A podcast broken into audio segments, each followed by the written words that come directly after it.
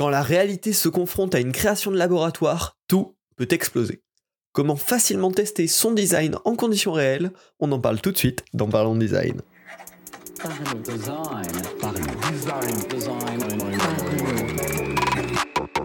La saison 5 de Parlons Design est soutenue par ZK4S Theory, le site des product designers. Salut, c'est Romain Pachna, bienvenue dans Parlons Design. Aujourd'hui, j'avais envie de vous raconter une petite histoire qui m'est arrivée et qui m'a enseigné une super leçon de design. Et bien évidemment, bah, derrière, je vais vous donner un petit peu les clés, les astuces pour pouvoir réellement tester son design en contexte réel. Je vais tout de suite vous raconter. Il y a pas longtemps, je suis parti une semaine euh, dans, le Pays Basque pour, prendre un petit peu des vacances. Euh, ça, faisait longtemps, euh, voilà. Je suis parti une semaine, j'ai pris le train euh, de Paris jusque dans le Pays Basque, donc c'est euh, le TGV, il y a à peu près 4 euh, heures de voyage, mais c'est pas très important pour l'histoire. Et donc là, l'espace bien, la semaine se passe bien, le retour, me voilà reprendre le train, super cool, ça se passe bien, et je m'aperçois, je découvre que la SNCF est en train de faire une campagne, alors d'ailleurs je crois qu'elle dure depuis assez longtemps, hein, euh, no filter ou siège avec vue. Euh, en gros le but c'est juste de promouvoir dans le train le fait que le train c'est agréable, c'est cool parce que bah, le temps où on se balade, où on n'a pas à conduire, où on n'a pas à faire quoi que ce soit, on a une belle vue sur plein de paysages assez variés, hein, d'ailleurs, en France, euh, et, que, du coup, bah, c'est sympa et qu'il faut en profiter, quoi. Euh, et donc, pour faire ça, euh, ils ont mis des autocollants avec le hashtag NoFilter, donc pour jouer un petit peu avec les réseaux sociaux, etc. Et d'autres autocollants où il y a écrit siège avec vue, hein, avec un petit emoji de, de, enfin pour, regarder quoi, de longue vue un petit peu. Et donc ils ont mis ces, autocollants sur les vitres, donc hyper contextuel, euh, plutôt, bien pensé, c'est-à-dire bah, on, jette un œil un peu hasardeux euh, sur quand on quand on rentre dans le train, on voit ces trucs-là et on se dit ah ouais c'est vrai que c'est c'est marrant, je vais pouvoir passer du temps à regarder un petit peu dehors si j'avais rien de prévu ou juste si j'ai envie de me, détendre un peu. Donc l'effet marche plutôt bien, c'est bien contextualisé au bon moment, on n'est pas en train de filer des annonces vocales ou des trucs comme ça que tu vas pas écouter, on te le place dans le contexte et c'est plutôt bien pensé. En soi j'ai beaucoup beaucoup aimé l'idée de la campagne. Le problème, c'est que donc, une fois que je m'étais assis à mon siège et que je me dis, bah tiens, euh, c'est vrai, j'aime bien euh, prendre le temps de regarder la vue, surtout que là, je venais d'une destination de vacances que je connais pas forcément bien, donc voir les paysages, c'est, c'est toujours cool. Le train passe un peu au bord de la mer en plus, donc, donc vraiment sympa.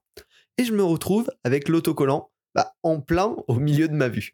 Euh, ils ont placé les autocollants en haut à gauche sur les vitres, alors ce qui rend super bien sur les renders 3D, qui rend super bien sur les publications euh, photos de la SNCF, mais le problème c'est que en haut à gauche de la vitre, bah pour une personne de taille moyenne, c'est-à-dire à peu près 1m70, euh, en, voilà, en France globalement c'est une taille assez logique, bah ça se retrouve pile poil au milieu de notre champ de vue. Parce que les vitres sont pas hyper hautes euh, dans, le TGV, surtout qu'on était ici en, salle haute.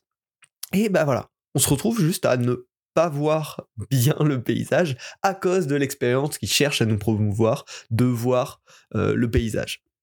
C'est tout con, mais c'est quelque chose qui finalement a dégradé mon expérience de train au lieu de la valoriser comme c'était le but de la campagne. Et pourquoi on se retrouve dans cette situation-là? Parce que ça n'a pas été testé en conditions réelles, ou en tout cas pas assez testé en conditions réelles. Peut-être qu'ils l'ont uniquement testé dans certains types de trains, peut-être qu'ils l'ont pas testé en salle haute, où les vitres sont un petit peu plus basses par rapport à la tête des, utilisateurs. Et donc on se retrouve avec une énorme partie des gens, parce que donc ça veut dire tous les TGV qui ont deux étages, bah, tout l'étage du haut se retrouve avec ce problème-là, ce qui est quand même assez important en, termes de nombre euh, en, France, juste parce que le design n'a pas été testé en conditions réelles. Et donc, bah, la leçon derrière ça, c'est il faut toujours tester en vrai, toujours, toujours, toujours. Là, dans leur cas, bah, ils auraient pu venir avec euh, leurs quelques maquettes d'autocollants, essayer de les placer à différents endroits, s'asseoir aux différents sièges pour voir euh, si ça marchait bien, ça gâchait pas la vue, etc et il s'en serait très vite aperçu que bah, peut-être euh, sur euh, l'étage du bas du train, on peut le mettre en haut à gauche, mais euh, sur l'étage haut, bah, on va plutôt le placer en bas à gauche parce que c'est là où ça gêne le moins la vue et c'est toujours lisible. Voilà. En tout cas, le test en conditions réelles aurait clairement aidé à améliorer cette expérience, qui pourtant est plutôt bien ficelée de bout en bout. Et c'est juste sur de la finition, sur du placement, où on vient dégrader énormément l'expérience par manque de test. Alors, Bon, ça, vous allez me dire, on ne design pas tous les jours des autocollants euh, pour les vides de train, c'est clair. Mais par contre, on peut en apprendre plein de choses pour le design numérique.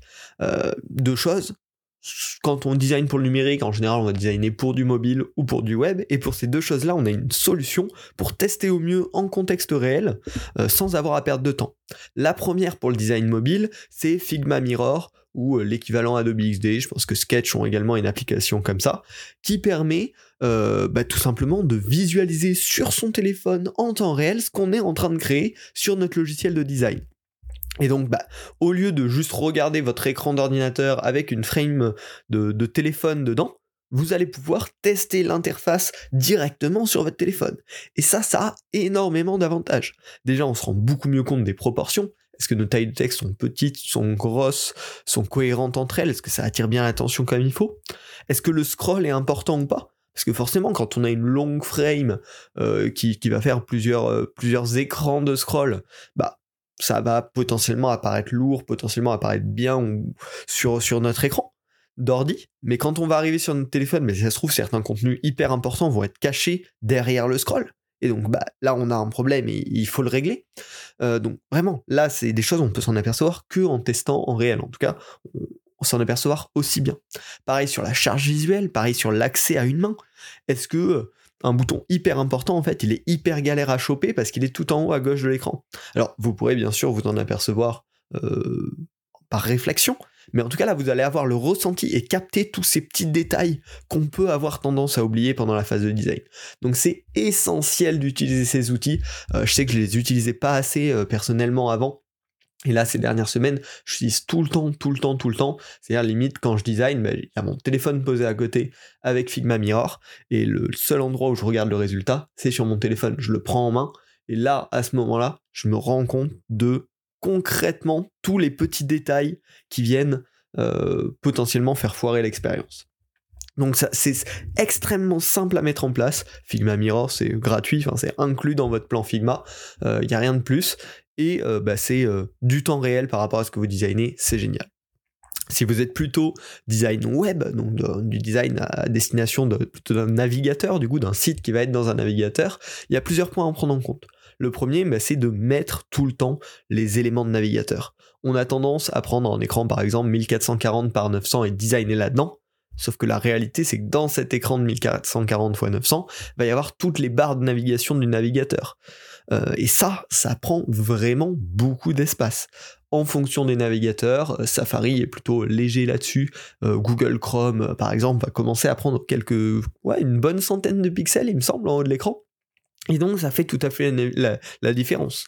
Et puis ça nous oblige aussi à prendre en compte bah, le titre de la page en compte, euh, les moyens de navigation natifs et les moyens de navigation qu'on va inclure euh, dans notre site web, euh, la vraie hauteur de l'écran disponible. Et donc ça, ça va changer beaucoup de choses. Si on design en incluant dans notre design des éléments du navigateur, du browser, on va connaître l'espace réel de scroll. Pareil, on va voir une meilleure compréhension de la charge visuelle, parce qu'on vient ajouter cet élément auquel l'utilisateur se confrontera. On va prendre en compte toutes les possibilités de navigation, et on aura derrière une proposition de design bien plus pertinente.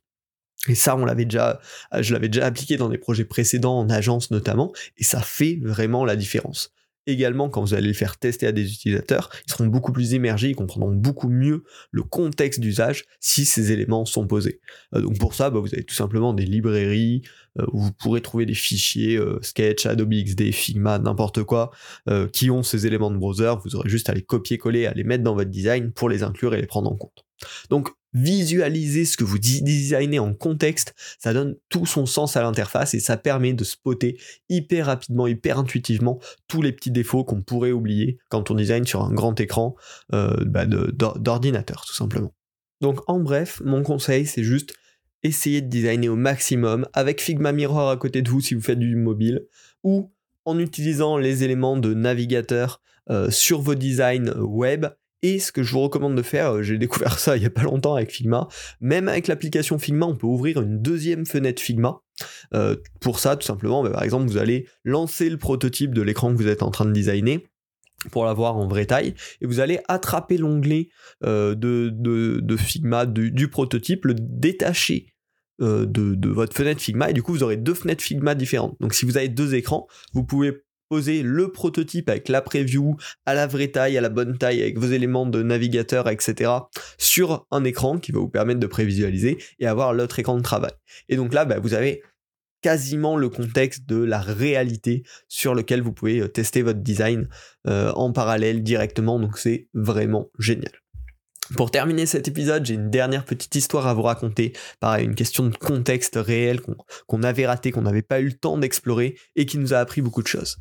Euh, il y a euh, du coup maintenant un peu plus d'un an et demi, euh, lorsque j'étais chez Meaningful, donc l'agence de design produit, on, a fait, on a fait plein de projets très cool avec des bons souvenirs. Et celui-ci en était un. On travaillait un moment pour une usine, parce qu'on travaillait sur un écosystème applicatif pour eux. Donc il y avait ben, plein d'usages et plein de corps de métier qui allaient l'utiliser dans les requirements euh, initiaux, euh, fallait que ce soit en dark mode. Donc on a tout designé euh, premièrement en dark mode, et donc dans cet écosystème d'applications, bah, il y a des applications dédiées aux utilisateurs de bureaux, donc ils seraient en intérieur dans un environnement peu lumineux, et au fur et à mesure bah, des applications qui allaient aussi être utilisées par des opérateurs sur le terrain dans certains bâtiments de l'usine, et peut-être aussi en extérieur.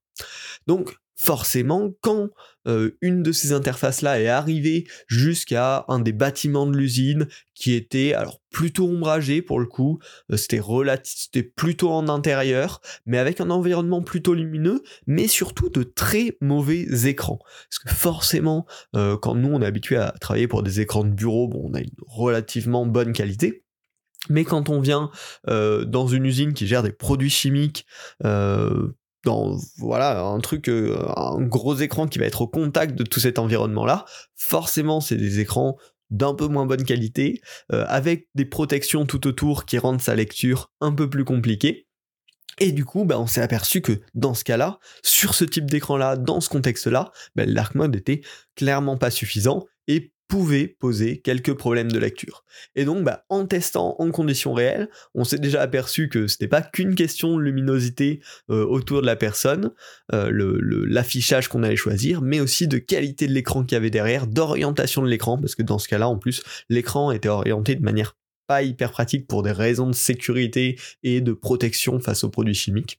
Et donc, bah voilà, en se confrontant vraiment euh, au monde réel, bah, on s'est aperçu de certaines problématiques engendrées par le design et derrière on a pu le corriger, apporter des améliorations à ça. Donc tester avec du vrai matériel, des vraies conditions, ça apporte toujours un nouveau contexte design, des particularités, et c'est ça qui va nous permettre de, pousser le design plus loin et d'avoir un produit vraiment finalisé jusqu'au mieux qu'on puisse, mais dans, dans, ses moindres, dans ses moindres recoins. Donc pour conclure ce podcast, le test en situation réelle, le test en situation réelle basique, c'est extrêmement facile. Figma Mirror, euh, si vous faites du design mobile, euh, vous posez des éléments de navigateur et vous faites une grosse preview si vous faites du design web et ça vous permet d'avoir tout le contexte et de diminuer fortement les erreurs un peu de base.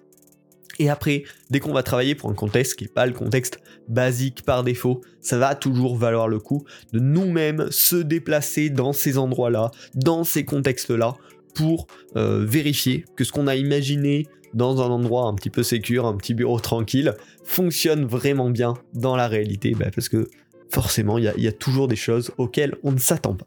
Donc ça ne vient pas en remplacement des tests utilisateurs ou quoi que ce soit, c'est vraiment juste soi-même se déplacer pour analyser, vérifier notre design. Si ce podcast vous a plu et vous a intéressé, je vous invite à le partager sur LinkedIn, sur Twitter, sur Slack, euh, dans, votre groupe avec vos collègues. Euh, c'est toujours cool, ça permet de faire grandir le podcast et puis de partager des idées euh, qui vous ont peut-être intéressé. et puis, bah, bon partage autour de vous et puis on se retrouve la semaine prochaine pour un nouvel épisode de Parlons Design. Salut.